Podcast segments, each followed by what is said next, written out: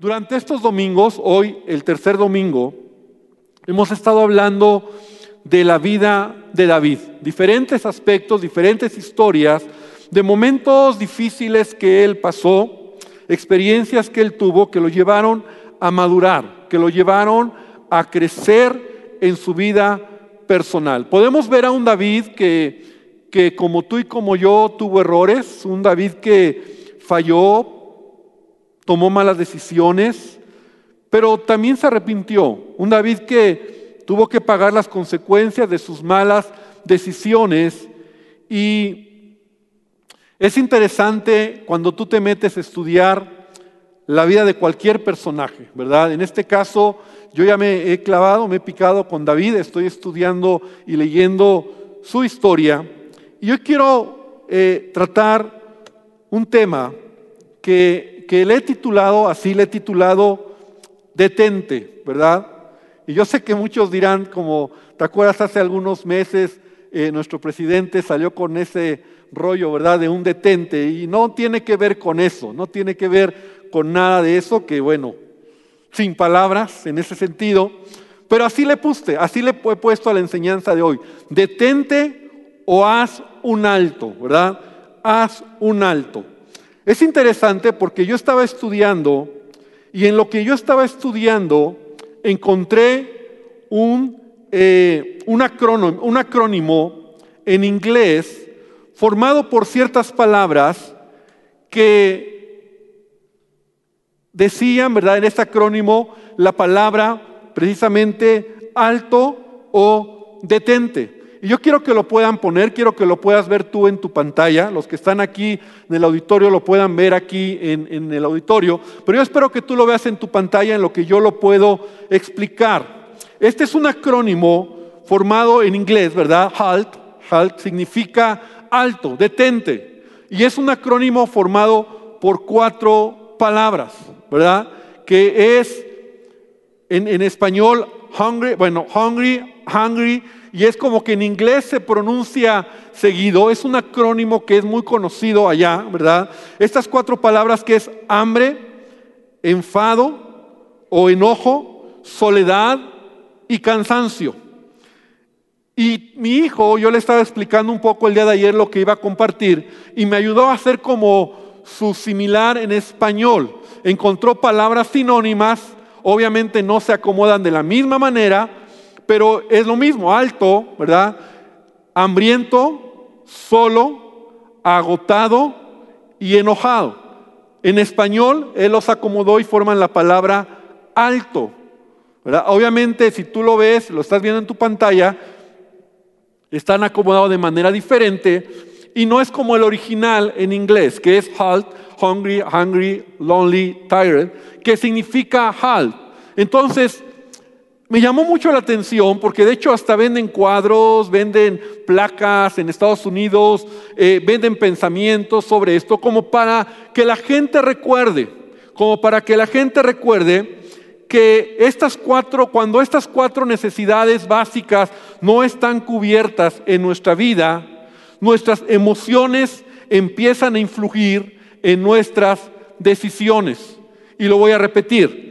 Cuando estas cuatro necesidades básicas no están cubiertas en nuestra vida, nuestras emociones empiezan a influir en nuestras decisiones. Fue muy curioso porque no estoy basando el tema en este acróstico, sino que estoy usando este acróstico que me apareció en lo que hoy quiero compartirte. Y me encantó porque aplica, porque eh, coincide perfectamente con la historia que hoy vamos a hablar, con la historia que hoy vamos a leer. Y quiero pedirte que por favor abras tu Biblia en primero de Samuel, en el capítulo número 25. Vamos a leer varios versículos, es una historia un poco larga, es una historia muy interesante acerca de la vida de David.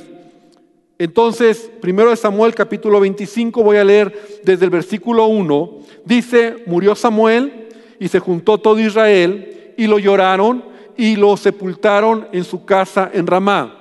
Y se levantó David y se fue al desierto de Parán. Y en Maón había un hombre que tenía su hacienda en Carmel, el cual era muy rico y tenía tres mil ovejas, mil cabras, y aconteció que estaba esquilando sus ovejas en Carmel. Y aquel varón se llamaba Naval, subraya ese nombre, ¿verdad? Naval. Y su mujer Abigail, subraya también ese nombre.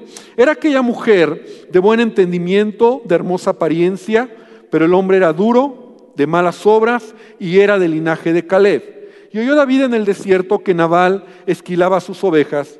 Entonces envió David diez jóvenes y les dijo, suban a Carmel y vayan a Nabal y salúdenle en mi nombre y díganle, sea paz para ti, paz para tu familia y paz para todo lo que tienes. He sabido que tienes esquiladores ahora. Tus pastores han estado con nosotros, no les tratamos mal, no les faltó nada todo el tiempo que han estado en Carmel. Pregunta a tus criados y ellos lo dirán. Y hayan por tanto estos jóvenes gracia en tus ojos, porque hemos venido en buen día. Te ruego que des lo que tengas en tu mano a tus siervos y a tu hijo David. Y cuando llegaron los jóvenes enviados por David, dijeron a Nabal todas estas palabras en nombre de David y callaron o esperaron, ¿verdad? Eh, estos jóvenes llegan con Nabal a, pedir de comer, a pedir alimento a Nabal. Nabal era un hombre muy rico y están en un momento muy especial. Versículo 10, y Nabal respondió a los jóvenes enviados por David y dijo, ¿quién es David? ¿Y quién es el hijo de Isaí? Muchos siervos hoy hay que huyen de sus señores. ¿He de tomar yo ahora mi pan, mi agua y la carne que he preparado para mis esquiladores y darla a hombres que no sé de dónde son? Y los jóvenes que habían enviado a David se volvieron por su camino y vinieron y dijeron a David todas estas palabras. Entonces David dijo a sus hombres, mira, cuando David se entera de la respuesta de Nabal, se enojó y dijo a sus hombres, ciñase cada uno su espada, se ciñó cada uno su espada y también David se ciñó su espada y subieron tras David cuatrocientos hombres y dejaron a 200 con el equipaje o en las tiendas donde estaban. Pero uno de los criados dio aviso a Abigail, aquí entra en acción la esposa de Nabal, mujer de Nabal, diciendo, he aquí David envió mensajeros del desierto que saludasen a nuestro amo y él los ha, herido o los ha maltratado, ¿verdad? Les ha hablado mal. Y aquellos hombres han sido muy buenos con nosotros. Nunca nos trataron mal, ni nos faltó nada en todo el tiempo que anduvimos con ellos. Cuando estábamos en el campo, muro fueron para nosotros de día y de noche, todos los días que hemos estado con ellos apacentando las ovejas. Ahora pues reflexiona y ve lo que has de hacer, porque el mal está ya resuelto contra nuestro amo y contra toda su casa, pues él es un hombre tan perverso que no hay quien pueda hablarle. Entonces Abigail se entera de lo que ha sucedido. Uno de los siervos llega con Abigail y es testigo, ¿verdad? Le dice, mira, los siervos de David nos han cuidado, nos han protegido, nos han ayudado y ve cómo le responde tu esposo a David. Y ahora David viene, ¿verdad? Viene en camino para matarnos, para desquitarse, para vengarse. Versículo 18. Entonces Abigail tomó 200 panes, dos cueros de vino, cinco ovejas guisadas, cinco medidas de grano tostado, 100 racimos de uva, o sea, toda una despensa, ¿verdad? 200 panes de higos secos y los cargó en, y lo cargó todo en asnos y dijo a sus criados, vayan delante, yo lo seguiré, y no declaró nada a su marido Naval. Y montando un asno descendió por la parte secreta del monte y David venía, David venía con Naval y cuando le sale al encuentro, versículo 21, David, porque David había dicho, ciertamente en vano he guardado todo lo que éste tiene en el desierto, sin que nada le haya faltado de todo cuanto es suyo, y él me ha vuelto mal por bien. Así haga Dios a los enemigos de David.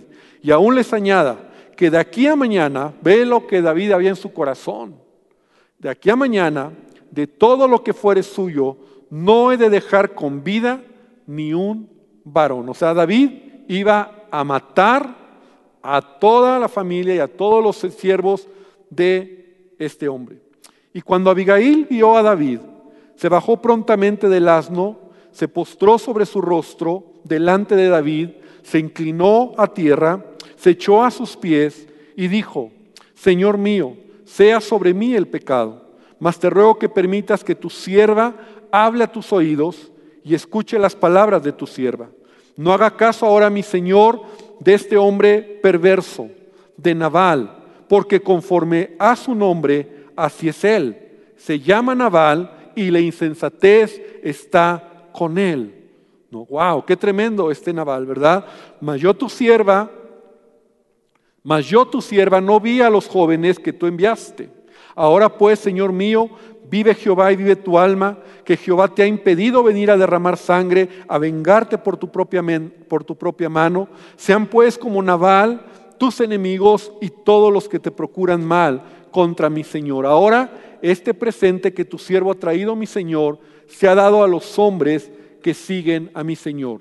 Te ruego que perdones a tu sierva esta ofensa, pues Jehová de cierto hará casa estable a mi Señor, por cuanto mi Señor pelea las batallas de Jehová y mal no se ha hallado en ti en tus días. Y aunque alguien se levante para perseguirte y atentar contra tu vida, con todo la vida de mi Señor será ligada en el haz de los que viven delante de Jehová tu Dios, y él arrojará la vida de tus enemigos como en medio de la palma con una onda. O sea, Abigail está tratando de negociar con David, le está pidiendo perdón, le está diciendo, no lo hagas. Y en el versículo 32 vamos a avanzar un poquito. David le dijo a Abigail, bendito sea Jehová, Dios de Israel, que te envió para que hoy me encontrases. Y bendito sea tu razonamiento. Y bendita tú que me has estorbado hoy de ir a derramar sangre y a vengarme por mi propia mano. Porque vive Jehová, Dios de Israel, que me ha defendido de hacerte mal, que si no te hubieras dado prisa en venir a mi encuentro, de aquí a mañana no le hubiera quedado con vida a Nabal ni un varón. David recibió lo que dice, y recibió David de su mano lo que le había traído, y le dijo, sube en paz a tu casa y mira que he oído tu voz y te he tenido respeto. Hasta ahí, vamos a dejar hasta ahí esta historia. Si después la puedes leer en tu casa completa, porque esta historia es muy interesante, porque nos habla de un momento de debilidad en la vida de David. Un momento donde él está muy vulnerable en sus emociones y David se ofende por la manera en que Nabal lo trató. Sí es cierto, la verdad es que Nabal fue un grosero, Naval fue alguien que no midió lo que estaba diciendo hacia David. La verdad es que Naval sí conocía quién era David y, se había oído, yo creo que en ese tiempo eh, eh, eh, se sabía que David era el que había matado a Goliat, que David era el que estaba huyendo de Saúl, porque de hecho Naval lo dice, ¿verdad? Hay muchos señores hoy que huyen de sus amos. Sin embargo, David no era alguien, y esto es muy importante, David no era alguien que se ofendía con facilidad. David no era alguien que se ofendía con facilidad. Ahora, mi premisa es esta. David se ofende porque estos cuatro puntos que acabamos de, de ver estaban en él como una circunstancia que lo llevaron a estar muy bajo en sus emociones. Vamos a llegar a ese punto. Pero quiero antes decir lo siguiente. David no era alguien que se ofendía con facilidad.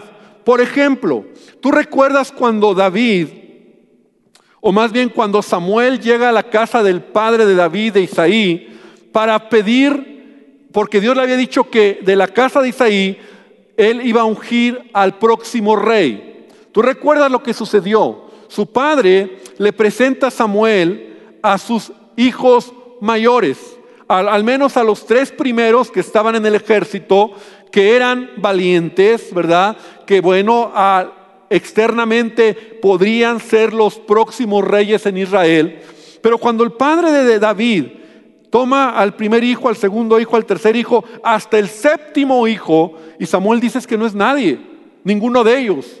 ¿No tienes otro hijo? Entonces eh, Isaí dice, ay, sí. David está por allá en, en los campos cuidando las ovejas. O sea, un menosprecio de parte de, de los padres hacia David.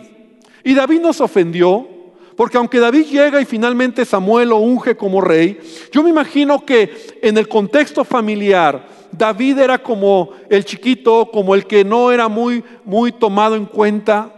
Y entonces, en primer lugar, yo puedo ver cómo David fue ofendido, era ofendido, fue ofendido por sus padres.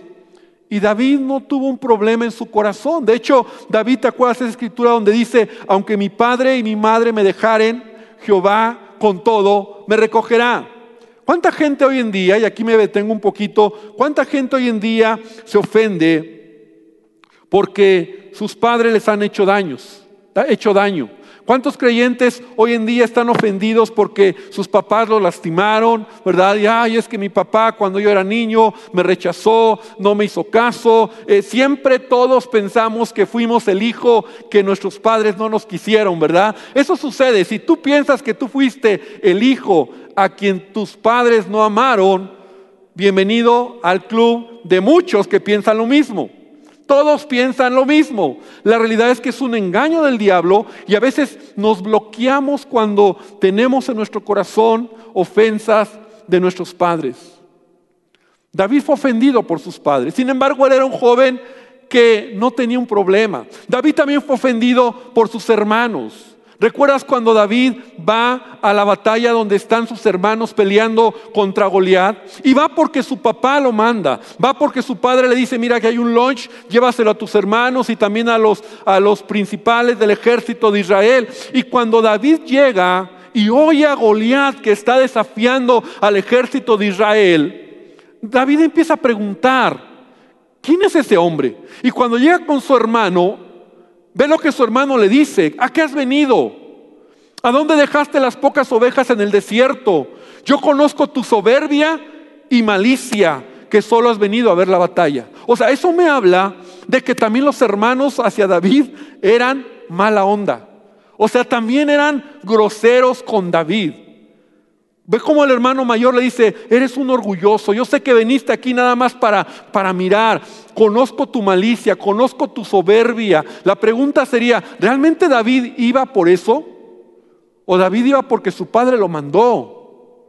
Entonces, de la misma manera tampoco se ofendió porque sus hermanos de sangre lo ofendieron, eh, eh, le hablaron mal. Yo creo que a lo mejor la relación familiar no era tan buena.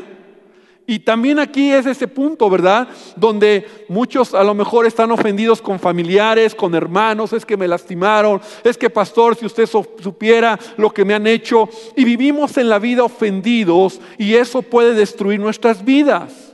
Ve que David no era fácil de ofender. También David fue ofendido por Saúl.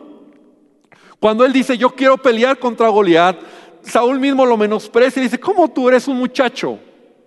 O sea, no creo que tú puedas ganar. O sea, en su actitud, Saúl, y en su palabra, porque si dice, eres un muchacho, tú no puedes, tú no puedes, lo ofendió a David. Porque David quería pelear con ese gigante. ¿Y cuánta gente también te ha ofendido en donde a veces te dice, tú no puedes, tú no lo vas a hacer, no lo vas a lograr? Y nos ofende. Mismo Goliat, cuando David representa frente a Goliat, humilla a David. O sea, David era un experto en pasar por alto a la ofensa. ¿Te acuerdas cómo Goliat menosprecia a David? ¿Que acaso yo soy un perro para que vengas conmigo contra mí con palos? Porque ve a David un pequeñito ahí sin armadura, sin nada, ¿verdad? Solo con su onda y unas piedras. Soy un perro. O sea, de alguna manera está menospreciando a David. ¿Y qué decir de Saúl más adelante? Cuando Saúl lo está buscando para matarlo. Saúl, si tú lees la historia de, de, David y de Saúl, y hace algunos meses atrás estuvimos estudiando la vida de Saúl, Saúl trataba a David como un irresponsable, como un desleal, como un traicionero. Saúl hablaba mal de David. Saúl menospreciaba a David. Esa era la actitud de Saúl hacia David. O sea, ofensa tras ofensa tras ofensa. Y qué interesante, porque David cuando tuvo la oportunidad de que desquitarse, o sea, cuando tú estás ofendido, tú quieres vengarte, tú quieres desquitarte. Y cuidado, porque cuando nosotros estamos ofendidos en la vida, el problema no es quien me ha ofendido, sino yo soy el que me quedo con el problema. Porque cuando yo acepto una ofensa en mi vida, yo puedo amargarme, yo puedo perder de vista mi propósito, o yo puedo desquitarme de tal manera que puedo hacer cosas que a Dios no le agradan. Mira, David ha recibido ofensas de Saúl. David ha sido traicionado por Saúl y en dos ocasiones, por lo menos en dos ocasiones, está, cerca de él, tiene la oportunidad de desquitarse, de matar a Saúl y no lo hace. Él, entonces podemos decir que era un hombre, David, que no se ofendía fácilmente. No se ofendía fácilmente. Ah, es más, eh, porque estamos en el orden de la historia, pero aún después de este acontecimiento que leemos de, leímos de, de, de Abigail y de Nabal, pero por ejemplo en una ocasión su esposa de David lo menosprecia. ¿Te acuerdas cuando David llevó el arca a Jerusalén y danzó y brincó y su esposa le dijo y lo ofendió, le dijo así se humilla el rey de Israel como cualquiera entre todos los hombres? Y David nos ofendió. David dijo, mira, esposa mía, te amo, pero yo haré eso y más todavía para adorar al Señor. David no se ofendía. Esa era una característica interesante de la vida de David. Sin embargo, la historia que acabamos de leer, David se ofende por la respuesta de Nabal. David, yo no sé si estaba de malas, ¿verdad? Se le juntó, como dice el dicho, la lavada con la planchada. No lo sé. Lo que sí puedo ver es cómo reacciona de manera violenta contra Naval. Y, y, su manera es porque él se ofendió. Ahora, yo quiero que brevemente vamos a avanzar. No voy a acabar hoy. Este mensaje es para el siguiente domingo también, porque podemos extraer mucho, mucho, mucha enseñanza de estos tres personajes de la historia. De Nabal, de David, que es nuestro personaje central, de quien vamos a aprender cómo él tomó una decisión cuando emocionalmente estaba mal, y de Abigail. Pero antes yo quiero darte algunos pensamientos a lo que te estoy diciendo de la ofensa. Porque todos, tarde o temprano, vamos a, vamos a ser ofendidos cuando estamos con el tanque bajo o con emociones revueltas en nuestro corazón. Tienes que saber eso. Todos, tarde o temprano, vamos a ser ofendidos por alguien cuando las cosas no están muy bien en tu vida. A lo mejor tú eres una persona que dices, no, a mí se me resbala, pero va a haber momentos donde aquello se te revuelve y te dan ganas de responder, te dan ganas de, de, de ¿verdad? También todos, tarde o temprano, vamos a recibir mal o un mal, aun cuando tú hiciste el bien. Por favor, si tú estás anotando, anótalo. Y tenemos que aprenderlo.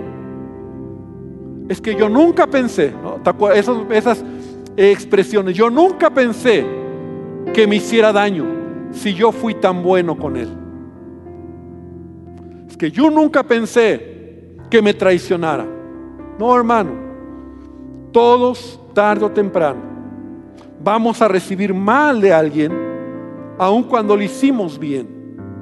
¿Por qué? Simplemente porque somos seres humanos imperfectos. Esa es la razón. También todos Todos vamos a estar en algún momento de nuestra vida expuestos, escucha bien, a perderlo todo por una reacción de venganza. Y eso es muy peligroso. Porque hay mucha gente que ya lo ha vivido. Hay mucha gente que lo ha experimentado. Cuando han reaccionado ante una ofensa para vengarse, puede ser que en esa venganza lo pierdan todo. Incluso vamos a ver cómo David estuvo a punto de perder mucho por la decisión que había tomado. Abigail se lo dice. Lo vamos a leer. Es por eso que la palabra de Dios, la Biblia me enseña cuál debe de ser mi comportamiento ante la ofensa. No importa cuáles sean las circunstancias. Yo debo de hacer un alto yo debo detenerme cuando yo identifico que ando bajo emocionalmente. Cuando tengo hambre, y vamos a aprender ello, ¿verdad? Cuando estoy cansado, cuando estoy enojado, cuando estoy solo. La Biblia dice, Primera de Pedro capítulo 2, por favor, abre tu Biblia. Primera de Pedro capítulo 2, versículo número 21. Voy a leer la nueva traducción viviente. Dice, pues Dios los llamó a hacer lo bueno. Aunque eso signifique que tengan que sufrir tal como Cristo sufrió por ustedes. Él es su ejemplo y deben seguir sus pasos. ¿Cuántos dicen amén? Amén a esa palabra. ¿Quién es mi ejemplo? No mi papá, no eh, eh, el vecino que, me, que, que vi de él, cómo se desquitaba, se vengaba, cómo se ofendía. Mi ejemplo es Jesucristo. Y Dios me llamó a hacer lo bueno, aunque eso signifique sufrir. Y sigue diciendo en el versículo 22, Él nunca pecó, Jesús, y jamás engañó a nadie. No respondía cuando lo insultaban, ni amenazaba con vengarse cuando sufría. Dejaba su causa en manos de Dios, quien siempre juzga con justicia. Y vaya que me llama la atención, como quien está escribiendo esto es Pedro. Pedro, el, el, el que es un hombre emocional, o era un hombre emocional, el vengativo. ¿Te acuerdas, verdad? Cuando él toma la espada y le corta la oreja a uno de los soldados. Ese Pedro que reaccionaba, ese Pedro que no se quedaba callado, ese Pedro que cuando no le gustaba algo respondía, ese mismo Pedro hoy nos está enseñando, o cuando él está escribiendo esta palabra, él ha madurado. Y ese es un punto importante. Signo de madurez es que tú no te ofendes. Signo de madurez es que tú has aprendido a pasar por alto las ofensas. Signo de madurez es cuando tú en lugar de desquitarte, de vengarte, de responder, de, de, de, de como dice la palabra, tú dejas la causa en manos de Dios. Tú dejas la causa en manos de Dios. Confías en que Dios tiene el control de todas las cosas. Entonces la palabra de Dios me enseña que yo voy a pasar momentos difíciles, que yo voy a pasar momentos donde tarde o temprano me van a ofender, me van a lastimar, van a hablar mal de mí, me van a criticar, me van a traicionar, van a hacer algo que me puede doler en el corazón. La Biblia me enseña que yo tengo que estar preparado y debo de reaccionar correctamente.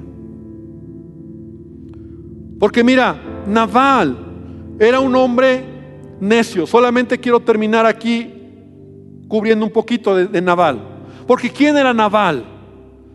Naval, su nombre significaba necio. Eso significaba Naval, necio o insensato. Algunos comentaristas dicen que ese no era el nombre de Naval, sino era el sobrenombre de Naval. O sea, que era peor. O sea, era el apodo. O sea, cuando ese necio, ese hombre necio, ese insensato, algunos, algunos eh, sinónimos dicen que también se puede traducir como un hombre estúpido, fuerte. De hecho, el versículo 3 lo dice así, él era grosero y mezquino en todos sus asuntos. En la nueva traducción viviente así lo dice, era mezquino y grosero. Y en el versículo 25, Abigail dice de su esposo, era un hombre perverso y de mal genio. Esas eran las características o era el sello de Naval. Naval era un hombre necio. Ahora, necio, escúchame bien por favor hermano, escúchame bien. Necio no es alguien mentalmente deficiente. Necio es alguien moralmente deficiente. Hay una gran diferencia. Es alguien que no tiene temor de Dios. Necio es alguien que, que en su corazón, ¿verdad? Su moralidad, su manera de ver la vida es egoísta, es eh, equivocada, lejos de lo que Dios enseña en su palabra. Y la Biblia nos dice en Proverbios 14, 16, el sabio teme y se aparta del mal, mas el insensato se muestra insolente y confiado. Ese era Naval. Naval era un hombre insolente, era un hombre grosero, era un hombre con mal genio, era un hombre rico, ¿verdad? También era una característica de Naval y por lo tanto era un hombre confiado, porque lo que hay en el corazón, es importante entender esto, lo que hay en tu corazón determina tu carácter y tu comportamiento.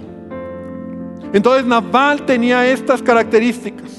Naval es un hombre malo.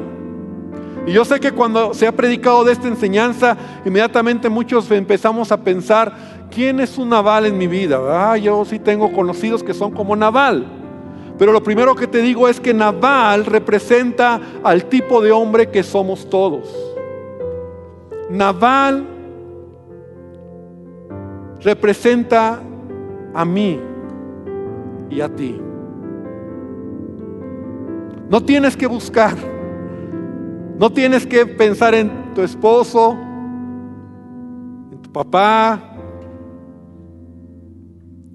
Si quieres pensar quién representa a Naval, representa a mí. Naval, yo soy Naval cuando actúo en la vida de manera grosera, de manera grosera. Soy naval cuando no soy generoso. Soy naval cuando tengo mal genio. Uy, ese era naval, tenía mal genio. Cuando no ayudamos al prójimo, ese era naval. No ayuda al prójimo. Cuando hay egoísmo en nuestra vida, porque Naval solo miraba para él. Entonces Naval representa o debería de hacerme pensar en mí. Cuando yo tomo acciones egoístas, cuando tengo mal carácter, cuando soy eh, grosero, cuando, cuando solo pienso en mí, cuando no ayudo, cuando no soy generoso, yo actúo como Naval. Entonces diga al que está al lado, tú te pareces a Naval un poquito. Solamente Jesucristo puede transformar nuestra vida. Solamente Jesucristo puede hacer de nosotros una persona diferente. Y aquí quiero terminar hoy. Quiero que hoy te quedes con esta idea. Vamos a concluir la semana que entra. Es muy interesante cuando lleguemos a estudiar un poco de David, ¿verdad? Esta circunstancia, esta historia y por supuesto de Abigail también. Vamos a aprender mucho. Pero yo quiero que hoy terminemos y yo espero que esto que hemos hablado, Dios hable a tu corazón. Lee esta historia y vamos juntos a dejar que el Espíritu Santo trabaje en nuestras vidas. Y yo quiero hoy que cierres tus ojos y yo quiero que pienses en dos palabras. Ofensa y naval. Y Señor, esta mañana, este día, te queremos pedir que tú trabajes en mi corazón. Que yo pueda ser como tú que yo pueda aprender de esta historia cómo la venganza, el responder una ofensa, el que se está dañando soy yo. El que se está lastimando soy yo. No es la satisfacción de la venganza como muchos piensan. No es, no me voy a dejar, no voy a permitir que me vean la cara como muchos piensan. Señor, yo quiero ser como tú. Yo quiero hacer tu voluntad y quiero aprender a caminar en tu propósito. Que mi manera de ser, mi manera de vivir sea cuando se me resbala la ofensa, cuando no doy importancia a quien me ha lastimado, cuando perdono y bendigo a quien me hace mal, cuando puedo dar la otra mejilla y cuando puedo ser como tú me has enseñado, Jesús. Yo te pido que tú me ayudes y te pido también que me ayudes a entender y a pensar que debo de guardar mi corazón, porque la verdad es que muchas veces somos como este hombre, somos egoístas, muchas veces tenemos mal carácter, Muchas veces somos ásperos, ofendemos, lastimamos, humillamos, denigramos. Señor, perdónanos, perdónanos Jesús. Y te pido que tú sigas trabajando en mi vida. Porque si no fuera por ti, Señor, yo no podría ser diferente. Es tu obra en mí, Señor, lo que hace que yo pueda ser transformado. Renuévame, revísteme de tu Espíritu Santo, revísteme de tu presencia. Y gracias Jesús por este tiempo. En el nombre de Jesús. Amén y amén, Señor. Gloria a Dios. Amén.